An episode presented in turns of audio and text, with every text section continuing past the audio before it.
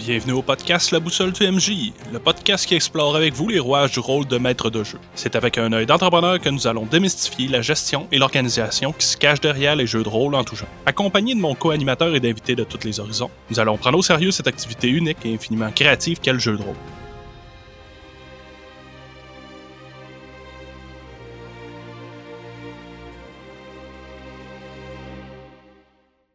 Bonjour les rôlistes. Cette semaine, moi et mon co-animateur, on va faire une mise en bouche dans l'univers des jeux de rôle. On va mettre sur table des concepts, des mots, des termes pour vous aider, pour être tous sur la même page. Fait que sans plus de transition, je vous présente l'épisode numéro 1. Salut Jimmy. Salut Mick.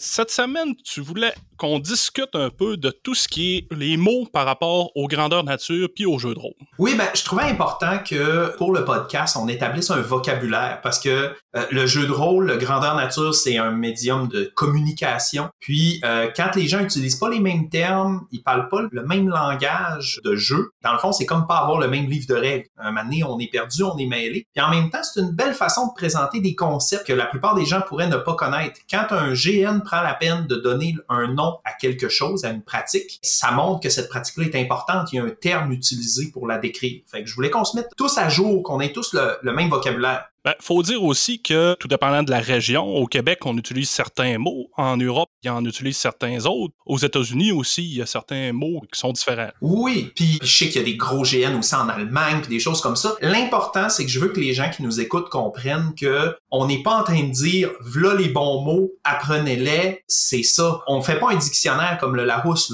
Ce qu'on veut, c'est dire, ben, nous, Mick puis moi, on utilise ces termes-là. Donc, si vous nous les entendez dire plus tard dans d'autres podcasts, ben, vous serez pas mêlés ou du moins vous pourrez réécouter l'épisode 1 en disant, OK, il parlait de ça. OK, bon, ben c'est parfait. Voulais-tu euh, commencer? Ben, je voulais commencer avec une anecdote, en fait, justement sur le principe de la communication. Un des GN les plus tripants que j'ai fait, c'est un GN dans lequel les amis jouaient un peu primitif. OK. Quand ils m'ont embarqué là-dedans, ils m'ont dit Jimmy, viens-tu faire un primitif avec nous autres? Puis là, j'ai dit OK. Fait on était sur le terrain, en costume de bain avec une jupe de paille. On se beurrait le corps de terre glaise, puis on se faisait des peintures de guerre, puis on avait des gros boucliers en paille puis des lances. Puis on n'avait pas le droit de parler le langage commun, le français on s'inventait notre propre langage. Ça, ça a été une expérience incroyable. Je pense que je l'ai fait trois fois, aller dans ce GN-là avec ce personnage-là. Puis l'idée, c'est que ce qu'on vivait nous faisait nous créer des mots dans notre langage. Puis il y a même un joueur qui se la jouait un peu euh, archéologue, anthropologue, qui se faisait un dictionnaire de notre langage. Fait que pic-pic, c'était une lance. Puis à un moment donné, on riait de la dague que quelqu'un avait à sa ceinture parce que sa dague était tout petite, contrairement à nos lances. Puis là, il, disait c'est assez, c'est assez, parce qu'on essayait d'y enlever sa dague. Fait que là, nous, on a compris que c'est assez, ça voulait dire petit. Fait qu'une dague, c'est devenu pic pic c'est parce que c'est voulait dire petit ou court. Puis des fois, on voulait insulter quelqu'un, il disait qu'il y petite bite, mais on disait c'est assez, ah, c'est assez. En tout cas, bref. fait que c'est ma petite anecdote pour dire que chaque vocabulaire se crée au sein d'un événement. Fait que les mots qu'on va présenter aujourd'hui, ça se peut que dans votre GN, ça soit pas les mêmes termes qui soient utilisés. Non, puis n'hésitez pas à nous le dire dans le fond, via notre groupe Facebook, Boussole du MJ. Ça nous ferait plaisir aussi de pouvoir lancer ça à nos auditeurs. Oui, parce qu'on n'aura pas tous les mots aujourd'hui dans le podcast. Fait que envoyez-nous vos suggestions pour peut-être un autre épisode de ce genre-là. Mais je commencerai avec euh, MJ, MD, DM, compteur. Comment toi tu vois tout ça?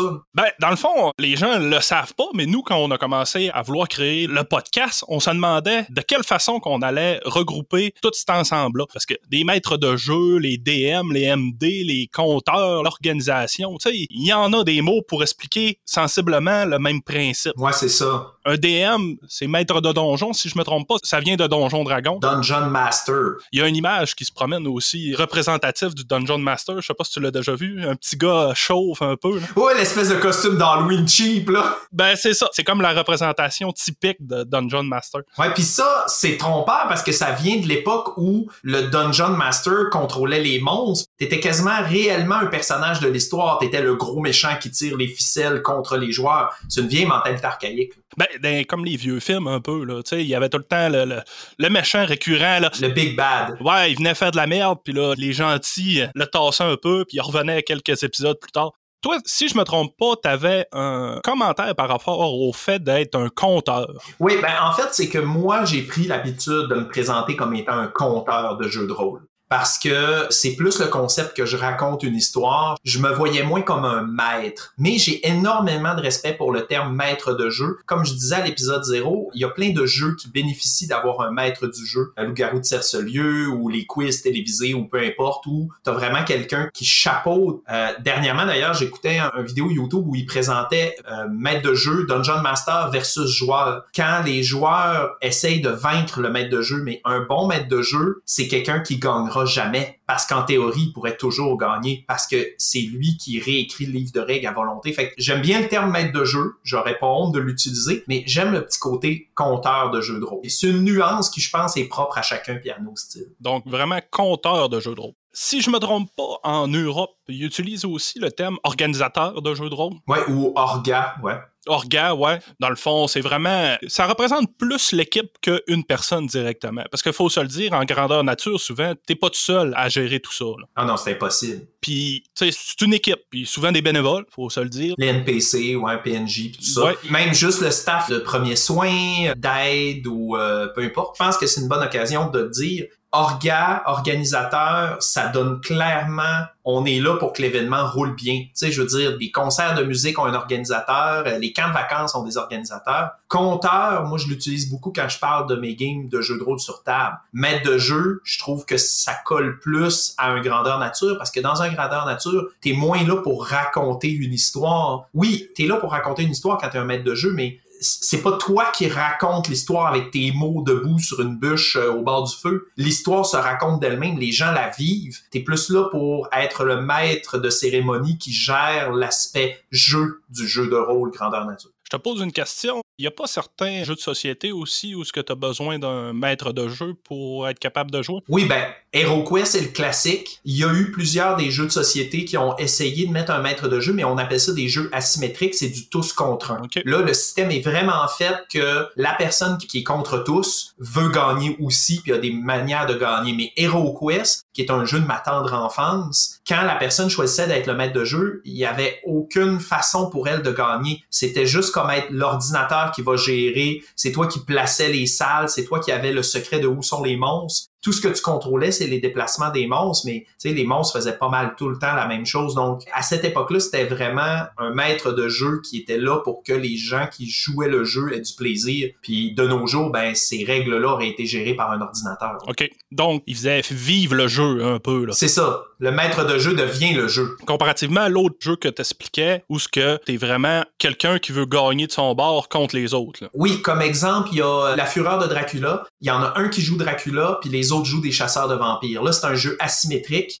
Le joueur qui joue Dracula n'est pas vraiment un maître du jeu parce qu'il peut pas changer les règles, il peut pas altérer le rythme du jeu pour donner une chance aux joueurs pour le rendre ça le fun. Non, non, lui, il y a des règles strictes, puis il essaye de gagner. Donc, c'est pas la même chose. C'est un joueur à part entière qui a pas les mêmes règles que les autres. Puis ça, euh, le jeu asymétrique, on pourrait faire un épisode là-dessus, c'est super intéressant. Ouais, ben j'ai jamais joué à ce genre de jeu de société-là. C'est sûr, j'ai été beaucoup plus classique au niveau de mes jeux de société, là. Mais euh, ouais, ça doit être le fun. Puis effectivement, ça ferait un bel épisode. Ouais, puis tu sais, je vais faire une parenthèse. Un grandeur nature, c'est pratiquement toujours un jeu asymétrique parce que tu as des joueurs qui sont là depuis 4, 5, 6 événements. Ils ont gagné en expérience, ils ont gagné en puissance, ils ont des objets magiques. Tandis que de l'autre côté, tu as le joueur que c'est sa première fois. Il y a un déséquilibre. Donc, c'est ce qu'on appelle asymétrique. L'autre joueur est comme plus fort que toi, mais vous jouez le même jeu. Mais en même temps, un grandeur nature, il n'y a pas réellement de gagnant. Donc, c'est pas tout à fait la même chose. Non, parfait. Tantôt, quand on parlait d'organisation, on a effleuré le terme euh, PNJ, PJ, NPC, PC. C'est quelque chose qu'on prend toujours pour acquis, mais je pense que c'est vrai que ça serait bon de décrire c'est quoi. Pour faire court, je vais y aller comme moi je le sens. PNJ, c'est vraiment, en français, personnage non joueur.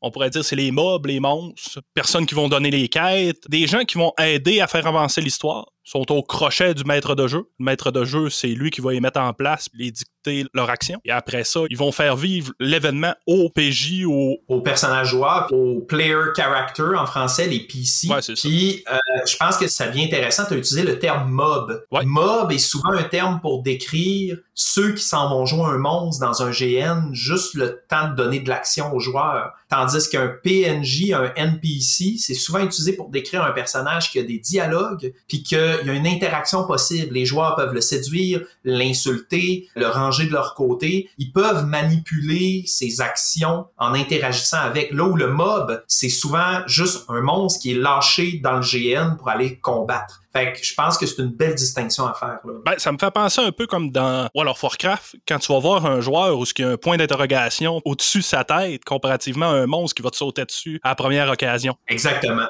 Les termes dans les GN viennent des MMORPG. Ouais, ben c'est ça c'est quand même les précurseurs de tout ça. Ouais, ben le GN est à l'origine le désir de vivre dans la vraie vie nos jeux vidéo puis nos jeux de rôle sur table préférés. Oui, effectivement. D'ailleurs, je vais en profiter pour parler du décorum puis du contrat social. C'est deux termes que je trouve importants. Décorum est plus connu. En bref, le décorum, c'est l'ensemble de règles esthétiques que les gens ont accepté d'un commun accord pour donner l'esthétique du GN. Donc, si vous êtes dans un GN où les armes en mousse avec du duct tape sont autorisés, ben ça fait partie du décorum. Souvent, il y en a qui vont prendre pour acquis que tout ce qui est en duct tape, en tape gris, c'est en métal en fait, c'est en fer. Donc, les organisateurs, si le GN a un petit budget, vont peut-être dire, ben regarde, on aurait besoin d'une plaque de métal, d'un engrenage, ben ils vont le faire en duct tape parce que ça fait partie du décorum duct tape égale métal.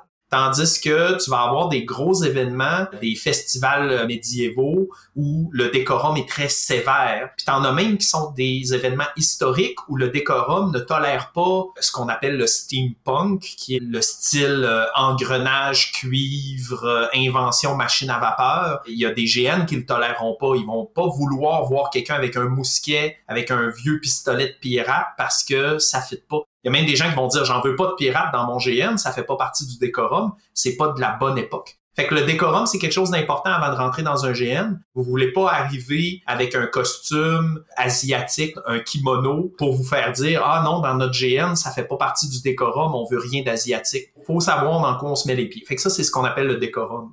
Fait que c'est quand même important qu'un maître de jeu le, décrit. C'est quoi qu'il veut comme décorum puis comme contrat social avec les futurs joueurs qu'il va avoir à son événement. Ben, c'est ça qui est spécial. Normalement, ça passe comme pas par le maître de jeu, c'est plus comme une entente avec les joueurs. Puis ça se crée aussi à travers les joueurs. C'est pas tous les maîtres de jeu, toutes les GN, les organisations qui décident ça, ça va être notre décorum d'attitude puis qui mettent des règles pour le renforcer. T'en as qui laissent libre les joueurs d'inventer des nouvelles choses. Puis c'est naturellement que si tu arrives avec un costume qui est limite, tu vas faire rire de toi puis tu passeras pas un bon événement là. Je prends un exemple, je me suis fait raconter l'anecdote de gens qui sont arrivés déguisés en Star Trek dans un festival médiéval, puis ils faisaient semblant de s'être téléportés depuis l'Enterprise, puis ils exploraient une planète arriérée. Techniquement, narrativement, ça fonctionne, mais ça enfreint sévère le décorum de l'événement médiéval. Ça peut gâcher le plaisir de tout le monde autour qui ont vraiment pas le goût de voir un Vulcain avec son petit badge de Starfleet.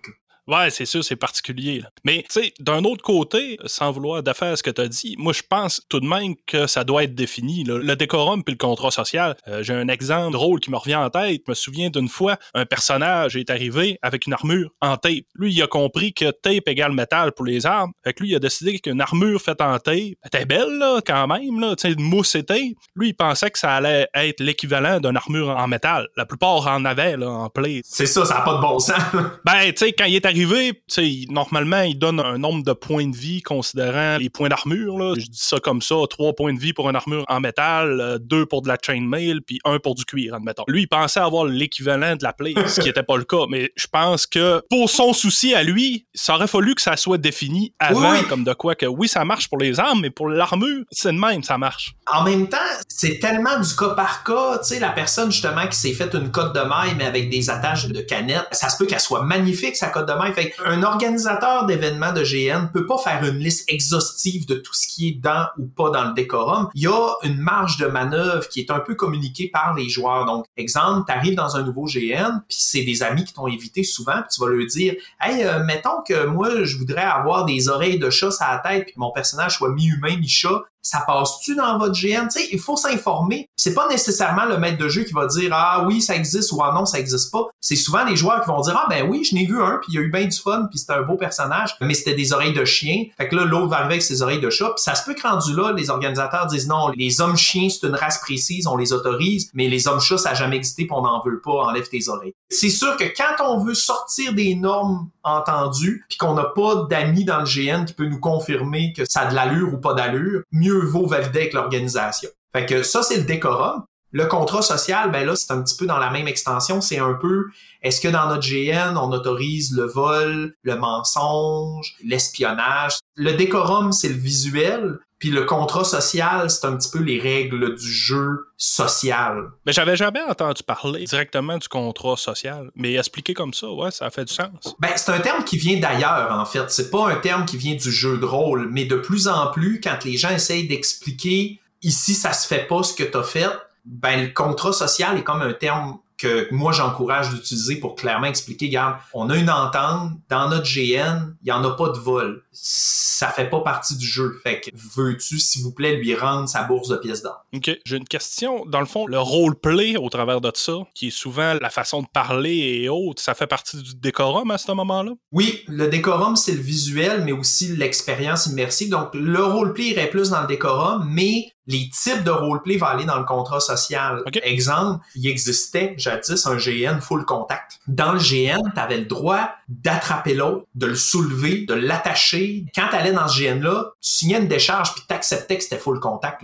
Même les bâtiments créés sur le site, tu pouvais les défoncer, les murs. Tu pouvais te prendre un gros bio de bois puis enfoncer la porte du fort de tes ennemis pour les attaquer. Oui, il y avait des blessures, mais en même temps, c'était un jeu d'adulte, tout le monde était consentant, c'était à peu près l'équivalent du football. Fait que ça, ça fait partie du contrat social, mais c'est du roleplay aussi. Fait que le roleplay, t'as une partie du roleplay qui va dans le décorum, avoir un accent étrange ou euh, éviter de parler de skidoo. Puis t'as l'autre partie qui va dans le contrat social. Exemple, euh, on évite les scènes de cruise malaisantes ou tu sais pour pas mettre le monde mal à l'aise. C'est parfait. On s'entend que le décorum, là, on pourrait faire un épisode au complet là-dessus. Ah oui, oui, écoute, ma guilde à Bicoline, on avait une règle dès que c'est pas décorum puis tu te laisses traîner, ça va dans le feu. J'ai vu récemment, c'est a deux semaines, il y a une compagnie ou quelqu'un qui a décidé de fabriquer un étui pour le papier de toilette pour aller à la salle de bain. Ah, c'est bon. Au lieu de le traîner dans tes mains, ben, tu tu le mets dans un étui, fait que c'est caché.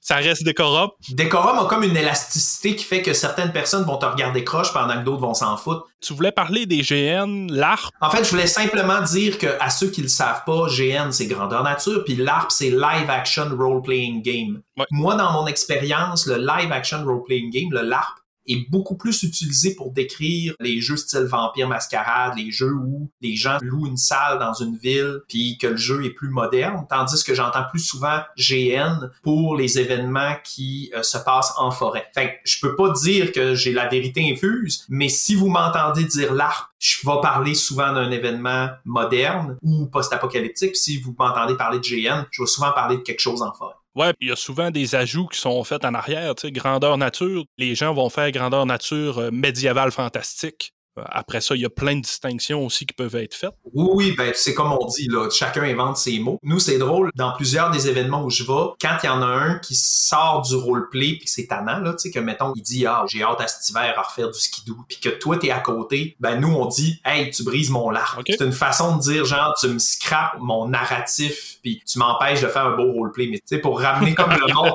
Parce que le terme est tellement moderne et tellement, tu sais, c'est un acronyme anglophone que ça saisit puis tu fais comme Ah ouais, euh, excusez-moi, euh, messire. Euh, dans ton personnage. Euh, faut dire aussi, si je me trompe pas, aux États-Unis, ils utilisent le mot live aussi. Live Action Role Playing Game, LARP, il utilise le début live juste pour parler des live action role playing games. C'est une autre façon de faire une contraction, effectivement. On va enchaîner sur la géopolitique. Dans le fond, ça, c'est large aussi. là. C'est quand même bien d'expliquer les mots parce qu'on va les utiliser inévitablement. Dans le fond, il y a la, la géo, géopo, souvent un ajout en dehors du jeu où ce qu'il y a une gestion de terrain. Imaginez une game de risque un peu, euh, ça ressemble drôlement à ça. Ben, c'est ça, c'est une autre couche de règles. La géopolitique, c'est souvent un système de règles, qui a pas un impact majeur sur la manière dont tu te déplaces sur le terrain, que tu combats avec tes armes. C'est plus un Ah, oh, on va aller se battre à telle place. Pourquoi? Ah, parce qu'il y a trois ans, un tel a attaqué virtuellement. On utilise souvent le terme virtuel. Donc, géopolitique, règles virtuelles, jeux virtuels. Il va y avoir une carte avec un terrain, avec des domaines, des régions. Puis là, ben, ton seigneur a attaqué la terre voisine. Il a envoyé une armée de 500 soldats, mais c'est pas 500 vrais joueurs qui se sont battus sur le terrain.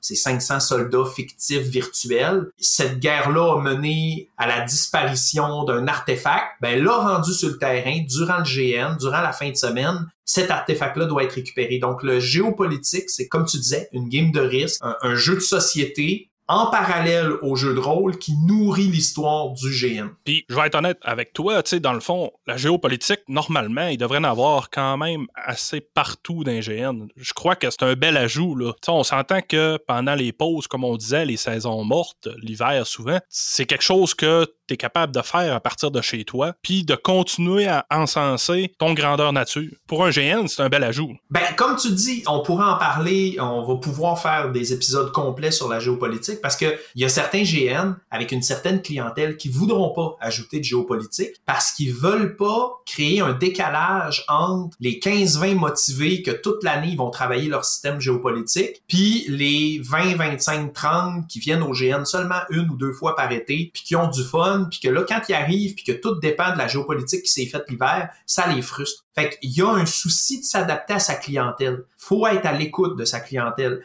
La géopolitique, moi, j'adore ça. Je trouve que le jeu virtuel, c'est quelque chose qui ajoute, comme tu dis. Mais en même temps, je comprendrais qu'un GN décide de pas en mettre. Puis ça crée ce qu'on parlait au début euh, du jeu asymétrique. Parce que là, tu arrives sur le terrain, Deux personnes côte à côte avec une aussi belle armure, une belle épée, mais il y en a un des deux, ça fait trois ans qu'il joue le jeu virtuel, il est rendu un roi, il y a une armée de 10 000 soldats dans l'histoire, puis l'autre d'à côté, c'est son premier GN, il vient d'arriver, il y a rien, c'est un paysan. Ben, le géopolitique vient créer cette espèce d'écart entre les styles de jeu des deux joueurs. Il y en a qui adorent ça, il y en a qui aiment moins. C'est d'être à l'écoute de sa clientèle, puis d'être à l'écoute de soi aussi, parce que créer un GN, c'est une question de passion. Si on crée un GN pour les autres puis qu'on l'aime pas, on n'aura pas de fun. Non, effectivement. Faut dire j'ai un parti pris. Pour moi, je trouve que c'est un ajout euh, le fun. Personnellement, j'ai déjà été un GN où ce y avait de la géopolitique, puis t'es pas capable de faire d'échanges en ligne, pratiquement pas au GN où ce que j'avais été. C'était pendant l'événement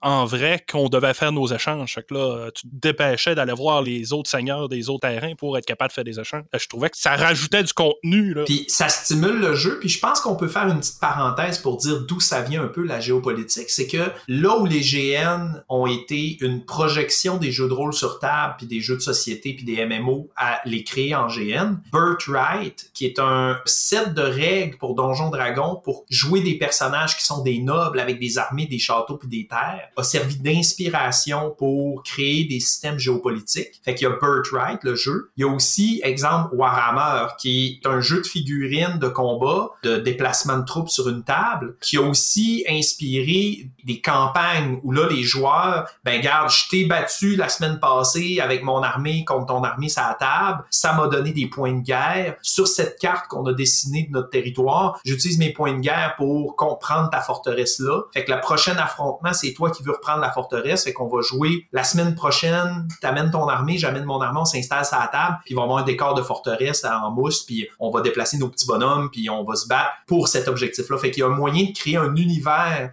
vivant autour des parties de jeu de Warhammer. Tout ça a été transposé dans les GN avec cette idée-là de nourrir le jeu et l'histoire. Puis, euh, tu as une certaine euh, expérience auprès de Bicoline. Me semble, eux, ils utilisent les cartes de pop. Oui, ça, euh, dans le fond, c'est des termes que je peux en rafale. Carte de pop, carte de dom. Souvent, on va dire un joueur de cartes ou un joueur de cartes. C'est quand on décrit quelqu'un qui est pas très roleplay, puis que lui, son gros plaisir à Bicoline, c'est de jouer le jeu géopolitique. Fait que lui, il passe sa semaine à Bicoline à courir après les cartes, à échanger des cartes, parce que toutes les ressources à Bicoline, il y a à peu près 3000 cartes différentes. T'as des cartes bétail, des cartes ressources, des cartes chevaliers, des cartes forgerons, des cartes morts-vivants, des cartes euh, énergie magique, euh, elfique. T'en as 3000 types différents de cartes, puis tout le monde à l'entrée reçoit une carte de pop, une carte de dom qu'on appelle, une carte de domiciliation, une carte de population. Cette carte-là représente des citoyens virtuels du monde de Bicoline, puis cette carte-là, à un joueur tout seul, sert à rien.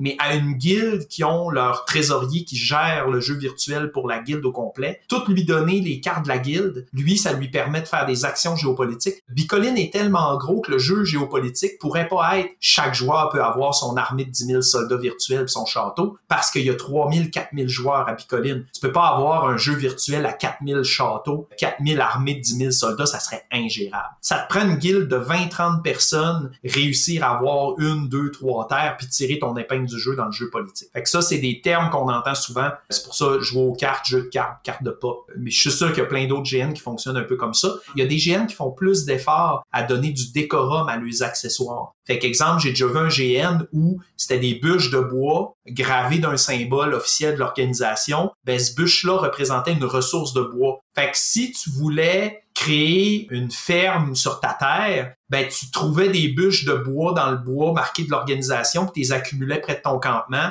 puis ça représentait des lots d'arbres coupés par tes paysans. Fait tu sais, il y avait comme un, un rapprochement puis un effort de décorum plutôt que d'être juste un paquet de cartes comme à Magic. Ouais, ben, tu parles de ça. Moi, j'avais déjà vécu de mon côté euh, une caravane pleine du manger euh, décorum un peu, là, tout fait en plastique. Puis le but était de l'amener à notre campement pour être capable d'avoir la ressource de nourriture pour l'année. En tout cas, ça se ressemble un peu, là, c'est le même principe. Oui, ben, c'est là que je trouve que le géopolitique devient intéressant, c'est quand il n'y a pas son système isolé. Moi, quand j'entends ceux qu'on appelle les joueurs de cartes, là, Mhm. chialer parce qu'ils sont obligés de faire du roleplay pour obtenir la ressource qu'ils veulent pour leur jeu politique, c'est parce que, excuse, mais ton jeu virtuel existe parce que il est attaché à un GN. Si tu veux jouer un jeu de société, appelle tes amis, va jouer à risque, tu sais. Parce que à Bicoline, ils ont instauré il y a quelques années les cérémonies.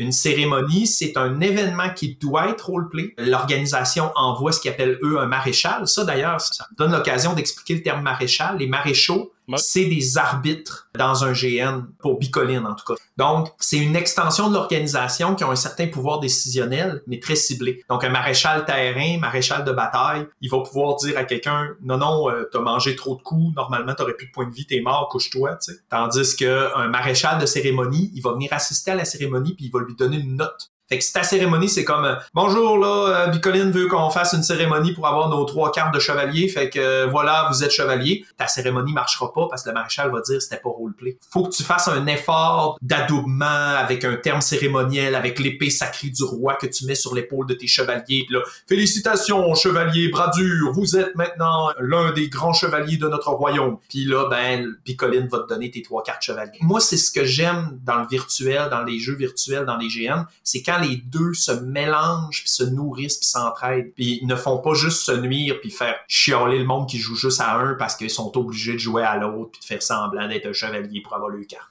Ah, ben c'est ça. Ça doit aller dans le même sens puis être un jeu commun. Ben, c'est sûr qu'il y en a qui vont préférer un que l'autre, puis c'est correct, faut juste respecter les plaisirs de chacun. Ben, ben c'est ça. Tu parles de maraîcher, euh, je vais rebondir là-dessus d'un GN de région. Là, depuis le début qu'on appelle ça des GN de région, là, les tout petits GN. Mais d'un petit GN, souvent, c'est le maître de jeu qui va faire le maraîcher, là, qui va aller voir la cérémonie. Ou... Oui, c'est ça, c'est lui puis son équipe, puis souvent il va donner au NPC puis au mob la tâche de faire un peu d'arbitrage. Fait que tu sais là, c'est là que tu vas avoir un mob qui est déguisé en troll puis qui attaque ton campement, puis qu'un moment donné, il y en a un qui triche, puis le troll va lever son masque puis va dire euh, "Hey, c'est parce que t'as triché, genre euh, t'as telle pénalité." Fait que tu sais, c'est sûr que plus ton organisation est petite, plus ton staff, ton monde vont faire plusieurs tâches en même temps. T'es un peu comme le- la personne à tout faire là, dans un GN. Quand t'es le maître de jeu, malheureusement, au début, jusqu'à temps que certaines personnes viennent te rejoindre puis que tu te ramasses avec une organisation, comme on disait tantôt. Puis sans déraper, tu sais, juste de dire que c'est dur pour un maître de jeu d'un GN plus petit d'accepter trop de PNJ parce que chaque personne qui devient un PNJ, tu le perds comme joueur. C'est un équilibre qui est vraiment délicat, là, tu sais, quand t'as pas beaucoup de monde dans ta région, pour venir à ton GN, vous êtes 20, vous êtes 30, ben si sur 30, t'as 15 PNJ, ok, c'est le fun.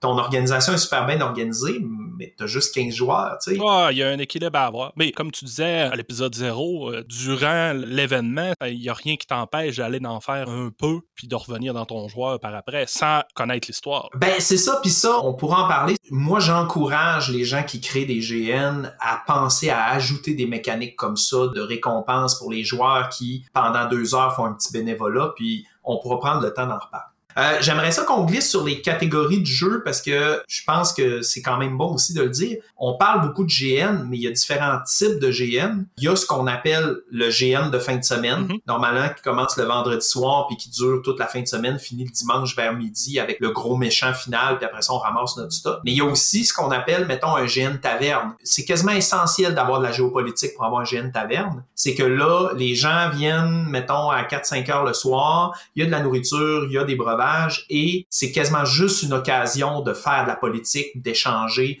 de créer des alliances, d'entendre des secrets et des rumeurs. Puis tout l'événement est en taverne, puis souvent il y a même pas de combat. Toi, Mick, de ton côté, quel autre type de jeu de même que tu as expérimenté dans tes GN? Taverne, j'en ai fait quelques-uns. J'ai fait des campagnes militaires, ça c'est arrivé. Dans le fond, c'est surtout relié à la géopolitique également. Souvent, les guerres sont réalisées en ligne, parfois, mais des fois, sont tout dépendant du GN. Quand le GN est gros puis qu'il y a plusieurs guildes puis il y a plusieurs guerres durant l'année, le maître de jeu en décide une qui doit être réalisée en vrai. Fait que là, tu joues la campagne militaire. Il faut que tu trouves des gens pour venir s'allier à toi, pour venir t'aider. Après ça, c'est sûr que rendu sur le terrain, souvent, je pense, ça s'équilibre. Hein. Ils s'arrangent pas pour que ça soit. Que ce soit plate, c'est ça. Ouais, 40 contre 1, là. Campagne militaire que un des deux camps a réussi à recruter 400 personnes puis que l'autre a 20 personnes, ça serait plate. Fait que souvent, quand il y a un écart entre les factions, il y a du monde qui ça lui fait plaisir de changer de camp parce qu'on est là pour avoir du fun, des choses comme ça. Puis en même temps, je trouve ça intéressant de se rendre compte que tu as le GN de fin de semaine qui regroupe tout mélangé, des monstres, des campements, de la négociation, des PNJ avec des quêtes, du roleplay. Puis t'as les tavernes qui sont pratiquement juste de la géopolitique puis du roleplay. Mhm. T'as les campagnes militaires qui souvent sont très peu roleplay. Je sais pas pour celles que toi t'as faites, mais moi les campagnes militaires que j'ai faites, le monde ils ont pas le bas de décorum en cuir belle. là. Ils mettent des bonnes bottes solides à cap d'acier pour pas se faire mal. Disons que tu te fais moins regarder croche parce que tu parles de skidoo pendant une campagne militaire. C'est plus une activité physique. C'est pas pour toutes les GN. Il y en a qui sont très à cheval sur le roleplay, mais souvent, moi, en tout cas pour mon expérience, les campagnes militaires étaient un peu plus euh, relax sur le décorum puis sur le roleplay. Ouais, t'as raison. Puis souvent, la personne euh, en charge de son côté de la guerre, souvent le régent ou des choses comme ça, le maître des lieux. Le général de terrain. Ouais, c'est ça. Ben, tu sais, il y en a un de chaque côté de l'armée. Ben, souvent, lui fait un peu plus de roleplay que les autres. là. Il est comme le leader de l'armée. Oui, puis des fois, j'ai même vu des événements où ça faisait partie du jeu. Tu avais un maître de jeu qui surveillait, puis à un moment donné, tu gagnais des points si tu faisais un beau discours avant la bataille. OK. Fait que, ça- il peut y avoir des incitatifs au roleplay dans une campagne militaire aussi. Ah, c'est bien. Puis c'est vrai que tu parles de roleplay. Il y en a un peu moins. Souvent, les objectifs, c'est comme prendre un point en particulier, puis les pendules Ouais, les cloques. Ouais, c'est ça. les cloques, les objectifs, les points. euh, Au fil des années, j'ai vu beaucoup de méthodes pour créer des objectifs de campagne militaire. L'absence de roleplay puis la diminution du décorum vient un peu du fait que t'essayes de simuler l'impact d'une guerre de 5000 personnes contre 5000 personnes. Souvent, au Moyen Âge, les guerres duraient des semaines, euh, il y avait des ravitaillements, il y avait des choses comme ça. C'était très complexe. Là, t'essayes de le synthétiser dans une journée de bataille en forêt avec des armes en mousse, tu sais. Fait que t'as pas nécessairement 1000 soldats, tu sais. Vous êtes peut-être 30 contre 30, 50 contre 50, 200 contre 200. Fait que c'est là que vient la charrette avec des sacs en poche de jute remplis de paille, que faut que t'amènes du point A au point B, puis que si tu réussis, ça représente que toute l'armée de 10 000 soldats a été nourrie. Ou t'as une cloque d'échecs. C'est un compteur qui sert aux échecs, c'est mécanique. C'est quand t'appuies d'un côté, le temps avance pour ton adversaire et vice-versa. OK. Ça, il y a des GN qui s'en servent. Il est fixe un arbre, puis dans le fond, toi, tu tapes du côté droit pour ton équipe, l'équipe du côté gauche tape le bar, puis à la fin, c'est celui qui a tenu le plus longtemps la cloque de son bar en empêchant les adversaires de venir peser de l'autre bar, qui gagne ce point-là.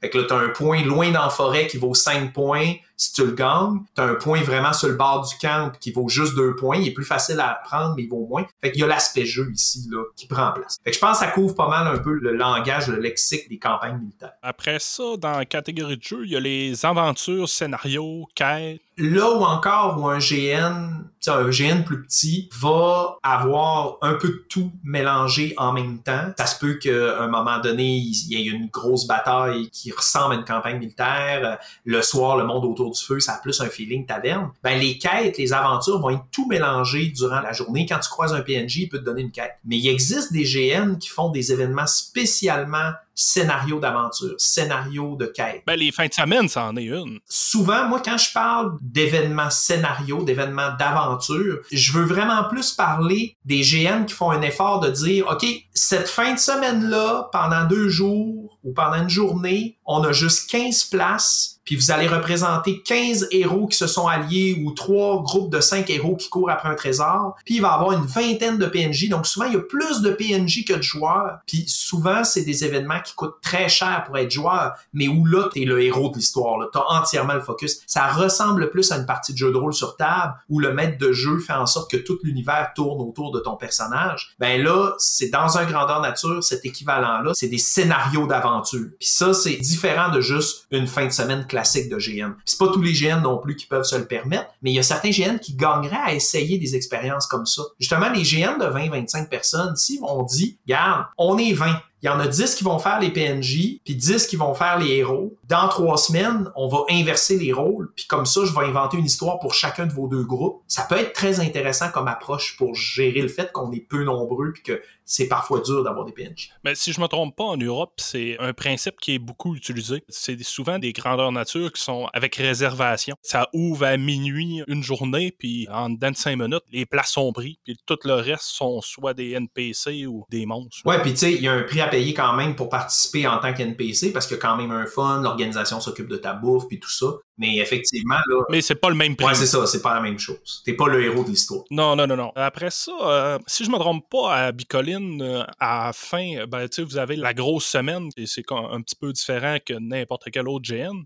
C'est ça, la grande bataille. Ouais, c'est ça, la grande bataille qui est à la fin. Ben, la grande bataille, c'est vraiment l'événement à cœur de Bicoline. Puis Bicoline, c'est tellement à part. Je veux pas que le podcast soit un podcast sur Bicoline versus les autres GN. Mhm. Mais en gros, c'est de savoir qu'un GN pourrait choisir d'avoir un événement principal. Il y a beaucoup de GN qui ont un événement d'hiver. Ça va être exemple un événement taverne, un bal, une cérémonie, un mariage de roi, puis ils vont le faire en intérieur, dans une église, quelque chose de genre. Fait qu'il y a moyen de se renouveler puis de trouver de l'originalité puis de donner un ton à chacun de ces événements. Fait que ça, c'est les, les types d'événements. On a aussi les types de systèmes au niveau des grandeurs nature. Oui. Je sais pas si on, on va passer vite dessus parce que c'est quand même important, mais je pense qu'on va faire un épisode. Oui, ben les termes sont pas assez typés pour qu'on prenne le temps dans l'épisode d'aujourd'hui, mais dans le fond, juste de savoir que, mettons, toucher, couper, c'est un GN où si tu reçois un coup sur le bras, tu peux plus utiliser ton bras. Euh, si tu as de l'armure sur ce bras-là, ben ça te prend deux ou trois coups avant de plus pouvoir utiliser ton bras. Ouais. Quand tu reçois de la guérison, des fois, il y a de la guérison ciblée qui ne guérit que ton bras. Mhm. Un GN à point de vie, c'est un GN où tu vas avoir, mettons, 12 points de vie. Peu importe où tu te fais toucher, le pied, le sourcil, le coude, tu perds un point de vie. Les armes à deux mains vont faire deux points de vie de dégâts. L'armure va te donner des points de vie de plus. Fait que j'ai 12 points de vie et 3 points d'armure, donc j'ai 15 au total. Mais y en a-tu encore beaucoup, ça, des GN à point de vie? J'en ai pas vu. euh, Ça fait longtemps que j'en ai pas vu, mais je connais beaucoup de gens qui préféreraient aller à un GN à point de vie. Je pense qu'après ça, encore une fois, quelqu'un qui voudrait se partir son GN demain matin, c'est une question à se poser. Ouais. Soit tu choisis un système de règles pour attirer un type de clientèle, fait que tu veux plus de monde, fait que tu vas aller chercher un système de règles qui convient aux gens de ta région, ou soit tu vas prendre un système de règles parce que toi, tu trouves que ça ajoute au jeu ce système-là, viendront à ton GN qui veut. Tu sais, là, si, si t'as 10 joueurs de moins parce qu'ils aiment pas ce type de système-là, ben tant pis. C'est un peu la mentalité euh, restaurant de bouffe mexicaine puis de bouffe chinoise. Ben, Ouais. tu sais, il y en a un qui peut dire, moi, j'ouvre un restaurant mexicain, puis même si je sais que, selon mon étude de marché, c'est pas très populaire dans ma région, ben, moi, c'est ça que j'ai le goût de cuisiner. Fait qu'on prendra un épisode complet pour en parler parce que là, on rentre dans le game design puis dans le quel avantage vous auriez à prendre un système plus qu'un autre dans votre GN. Ah, c'est parfait, c'est parfait. Moi, en fait, j'aimerais ça aller dans le fourre-tout des concepts intéressants. Ouais. Parce que je veux qu'on prenne le temps d'en parler, puis moi, c'est comme la partie qui m'amuse. T'as une expérience que moi, personnellement, j'ai jamais vécue, les chaks. Oui, oui, ben, Explique c'est quoi aux gens qui nous écoutent, puis décris-moi ton expérience, j'ai jamais vécu ça. ouais. ben les checks, c'est des arrêts de jeu. Normalement, c'est assez officiel. Là. Je pense qu'il y a d'autres termes également. Là. Check, moi, c'est parce qu'on a connu ça ici. Là. Je sais pas si toi, tu avais entendu d'autres mots par rapport à ça. Non, c'est comme je te dis, étrangement, malgré toute mon expérience, j'ai jamais vécu un GN avec des chaks ou d'autres termes. OK. Il, existe deux termes normalement. Il y a le check qui est l'arrêt de jeu de joueur à joueur, puis il y a un autre arrêt de jeu euh, qui est l'arrêt de jeu complet. Le check, normalement, là, c'est pour pouvoir expliquer quelque chose qui va se dérouler dans le GN. Admettons, je te fais boire une potion, je te dis pas c'est du poison. Fait qu'une fois que tu l'as bu, je te fais un check. là, je te dis, Jimmy, tu viens de boire du poison, dans cinq minutes, tu vas t'évanouir à terre. Des check. Après ça, tu le laisses aller. Le check est comme une mise en pause du roleplay, dans le fond. Ben, c'est ça. Puis, euh, pour expliquer, moi, j'en ai vécu certains dans un GN en particulier. Là. Ben, mon premier GN, en fait, où ce que la personne utilisait le check à outrance. Elle est arrivée en combat pour me battre. Explication, c'est une magicienne combattante. Elle arrive, elle me fait un check, elle s'en va dans mon dos, des checks, elle me donne un coup. Je me vire d'abord pour l'attaquer, elle me fait check, elle retourne dans mon dos, des check, elle me redonne un coup. Le combat au complet a été fait de façon purement check de check. Ah. C'était même pas le fun. je vais être honnête avec toi, là. Après trois fois, j'avais un gène à point de vie, j'avais cinq points de vie. Après trois, j'ai dit, gars, c'est correct, j'ai compris, je suis mort. Plus besoin de continuer. À la limite, dis-moi, tu me tues automatiquement, ça revient au même. Il n'y a pas grand-chose que je pouvais faire.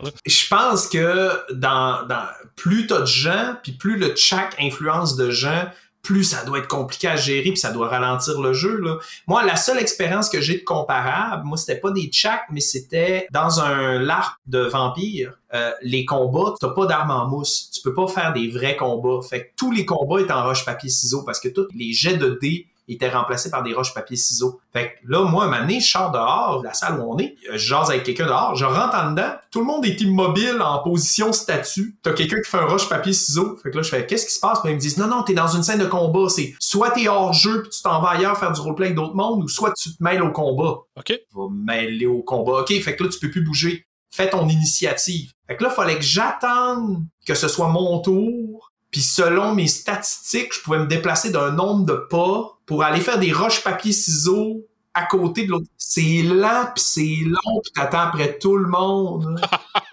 ça devait même pas le fun. Tu sais, il y a ça, il y a plusieurs euh, polémiques là-dessus, là, sur les arrêts de jeu comme ça, là, les checks. Puis moi, personnellement, ça n'a pas été quelque chose que j'ai apprécié. Mais il faut dire que ça arrive souvent, les checks, quand t'as des bonus au physique d'un jeu ou de la magie à outrance.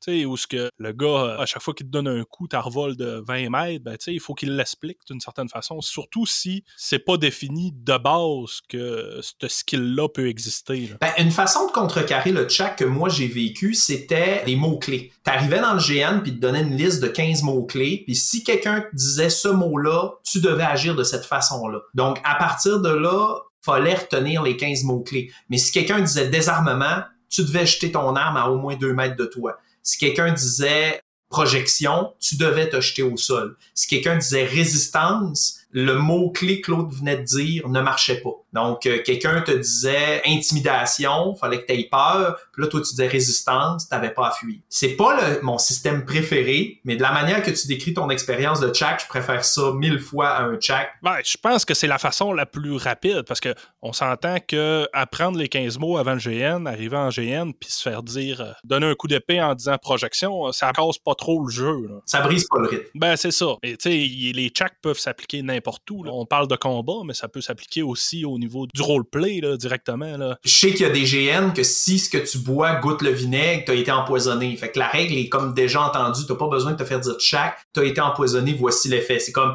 Hey tiens, goûte à ça, c'est comme ah, goûte donc bien le vinaigre. Oh fuck. Puis là tu t'effondres parce que t'as été empoisonné. Ah, ça doit être pas bon. Moi, un terme que je voulais absolument plugger dans notre, épisode, c'est brun générique. Brun générique.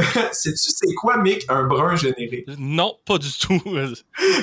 un brun générique, c'est quelqu'un qui porte pas les couleurs d'une guilde. T'arrives sur un champ de bataille, là je prends encore l'exemple de Bicoline parce que c'est là que j'ai été introduit à ça. T'es 200 contre 200, tu connais pas tout le monde, les guildes signent des alliances différentes à chaque événement. Un moment tu y vas, tu te bats contre les gens en armure rouge et bleue. L'autre fois où tu y vas, les gens en rouge et bleu sont dans ton camp, faut pas que tu tapes.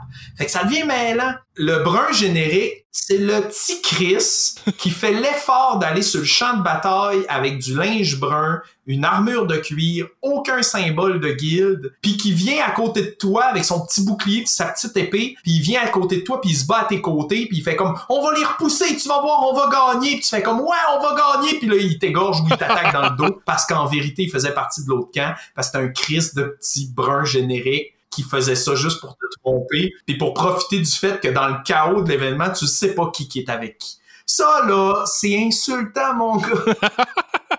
La pire que j'ai vécu, là, on a une machine de guerre, OK?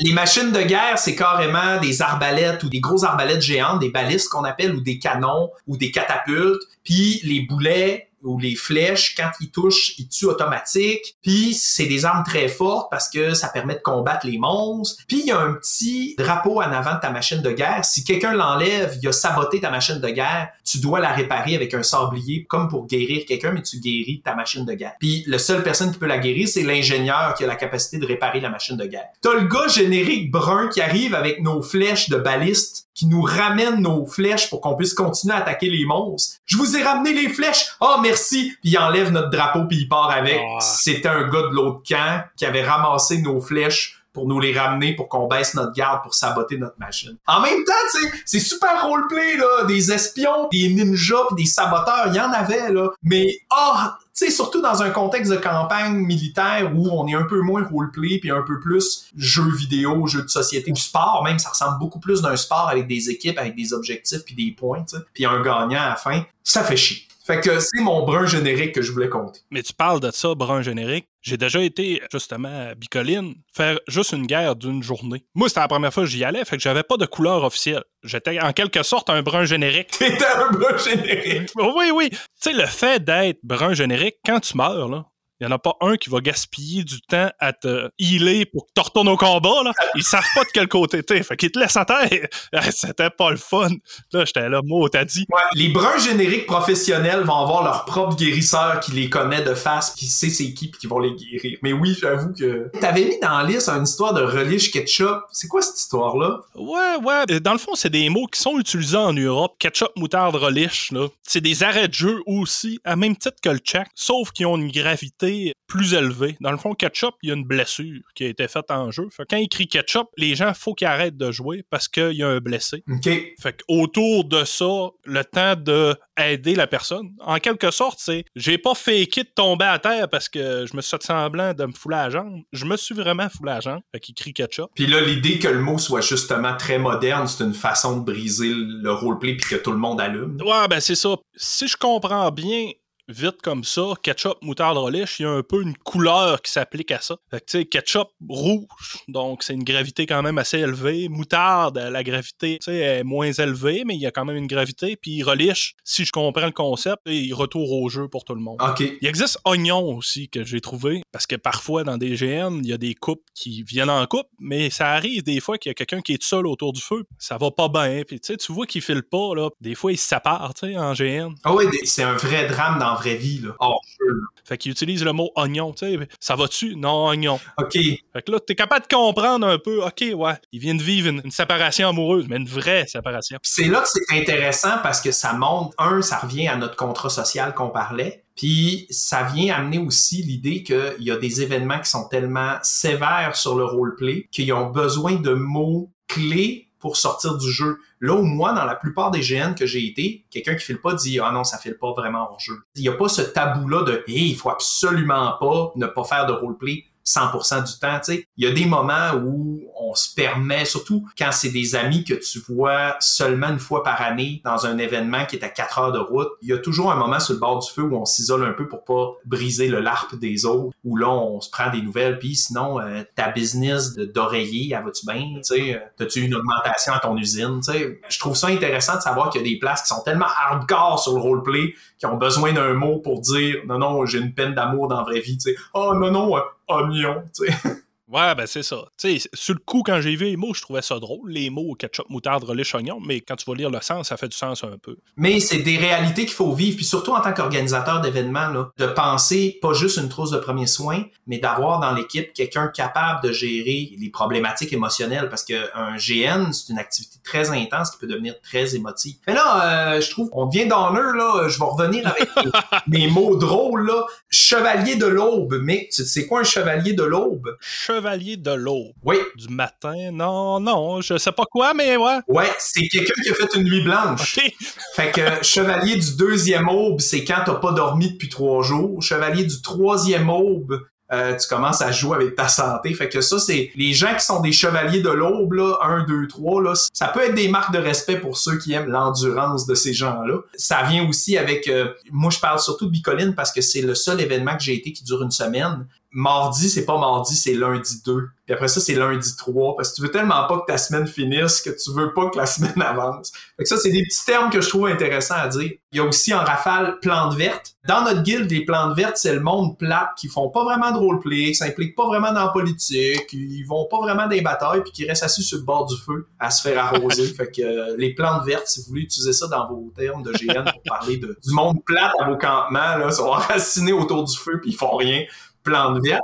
Puis mon coup de cœur, mon mot préféré que j'ai appris euh, au fil des années, puis que je pense qu'il y a pas beaucoup de GN qui l'utilisent, puis j'aimerais le populariser, c'est la micromagie. Oui, oui, j'ai entendu parler ça un petit peu, ouais, vas-y. La micromagie, c'est un concept que je trouve vraiment tripant. C'est l'idée d'introduire de la magie dans un GN qui n'a pas été autorisé par les maîtres de jeu. Fait que l'idée, c'est que, exemple, je vais donner un exemple concret. On est dans un événement et il y a quelqu'un qui vend une bague magique qui dit que cette bague-là a appartenu à telle telle personne puis qu'elle apporte beaucoup de chance. Il y a quelqu'un qui décide de l'acheter dans ma guilde, puis quand il l'achète, l'autre lui dit cette bague-là c'est de la micro-magie, ça donne plus de chance dans les jeux de hasard. Nous autres, la manière qu'on la gère, c'est une fois par partie, s'il y a des dés d'impliquer, tu le droit de reroller un dé. Ou s'il y a des cartes d'impliquer, tu le droit de jeter une carte puis d'en repiger une. Nous, c'est le même qu'on la joue. Il lui dit ça hors jeu. Fait que l'autre achète la bague,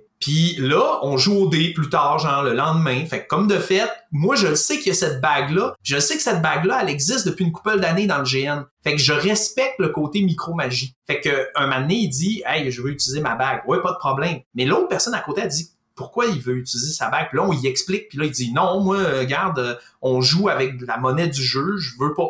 C'est correct. La micromagie s'arrête là où il y a quelqu'un qui veut pas que ça l'embarque parce que ça le dérange. Plus tard dans l'événement, mon ami en question se fait offrir de participer à la loterie de la libération des esclaves. Dans le jeu, il existe des cartes esclaves, puis tu peux aller les porter à l'organisation en disant je libère des esclaves. Ça te donne fuck all, ça te donne rien de faire ça. Mais c'est tellement roleplay de dire moi j'aime pas ça l'esclavage, je libère les esclaves. Fait que tu vas porter tes cartes esclaves, puis l'organisation les remet dans le coffre. C'est perdu. Mais ça a une valeur dans le géopolitique des esclaves. Fait que ce que le gars fait, c'est qu'il organise une loterie. Il vend 20 billets de loterie à 100 pièces d'or, ça lui donne une cagnotte de 2000 pièces d'or, puis il donne 1000 pièces d'or aux gagnants. Donc, tu as une chance sur 20 de gagner 1000 pièces d'or. Tu as 19 chances sur 20 de rien gagner. Puis l'autre 1000 pièces d'or, il achète 1000 pièces d'or d'esclaves, puis il va les porter à l'organisation pour les libérer. C'est super cool. Mais mon ami, il a sa bague de chance. Puis il dit, tu me donnes-tu de quoi vu que j'ai ma bague de micro-magie de chance, Puis l'autre, il fait comme, ouais, OK, je vais te faire trois billets pour le prix de deux. Fait que si tu m'achètes 200 pièces d'or, je vais te donner trois chances de gagner. Mon ami accepte. Ça lui a coûté toute sa fortune. Là. Il s'est ruiné. Puis il a pas gagné. il avait juste une chance sur 10. Mais là, c'était tellement parfait parce que ça collait avec le narratif de la bague. Parce que la bague serait supposée apporter la chance, mais finit par faire sombrer dans, dans le malheur et la déprime tous ses porteurs. Puis comme de fait, il a perdu tout l'argent qu'il avait accumulé dans une loterie c'est ce que j'adore de la micromagie. Puis un autre petit exemple rapide de micromagie, c'est à Bicoline, les mousquets, il n'y a pas de règles, mais il y a des pirates qui en ont. Euh, des petits fusils à pétard, des mousquets, des fusils à poudre. Mais il n'y a pas de règles de combat. Ça fait zéro, ça fait rien.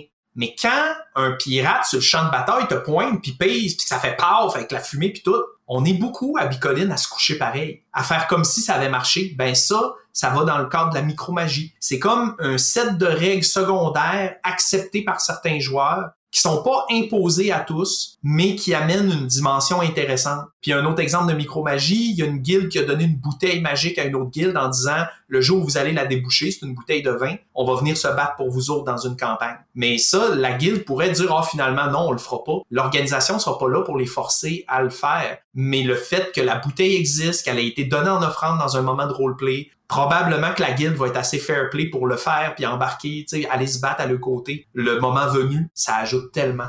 Fait que voilà, c'était mon coup de cœur dans le vocabulaire des GN. Mais c'est quelque chose de magnifique, la micromagie. Quand tu y penses, c'est vraiment des ententes entre joueurs. C'est du fun entre joueurs. Le maître de jeu n'a pas besoin de travailler là-dessus puis de penser à ça. Ça se crée tout seul. je trouve ça super. Ça serait pas mal la fin. On aurait-tu un mot de la fin pour terminer cet épisode 1-là? Ben écoute, est-ce que toi, tu as un mot qu'on n'a pas nommé qui te reste en tête? Euh, J'essaie d'avoir vite, vite comme ça. Non. Tu m'as demandé Gros Bill en terminant. Ouais, ouais, c'est vrai, c'est vrai. Le mot gros bill, j'ai entendu parler de ça. Tu m'as expliqué qu'il existait un mot qui, est Munchkin, qui est le même principe. Tu veux-tu l'expliquer? Oui, ben dans le fond, l'idée c'est ça, c'est que gros bill, on pensait pas au départ l'expliquer parce que c'est un terme que tout le monde a déjà entendu. En anglais, ils disent Munchkin. C'est quelqu'un qui va exploiter les règles au maximum pour tirer un avantage puis gagner entre guillemets. Mais euh, je te disais que c'est pas la même chose que du metagame. Le metagame, les metagamers, c'est les gens qui utilisent des connaissances hors jeu dans le jeu, puis que normalement ils devraient pas avoir ces connaissances-là. Donc exemple,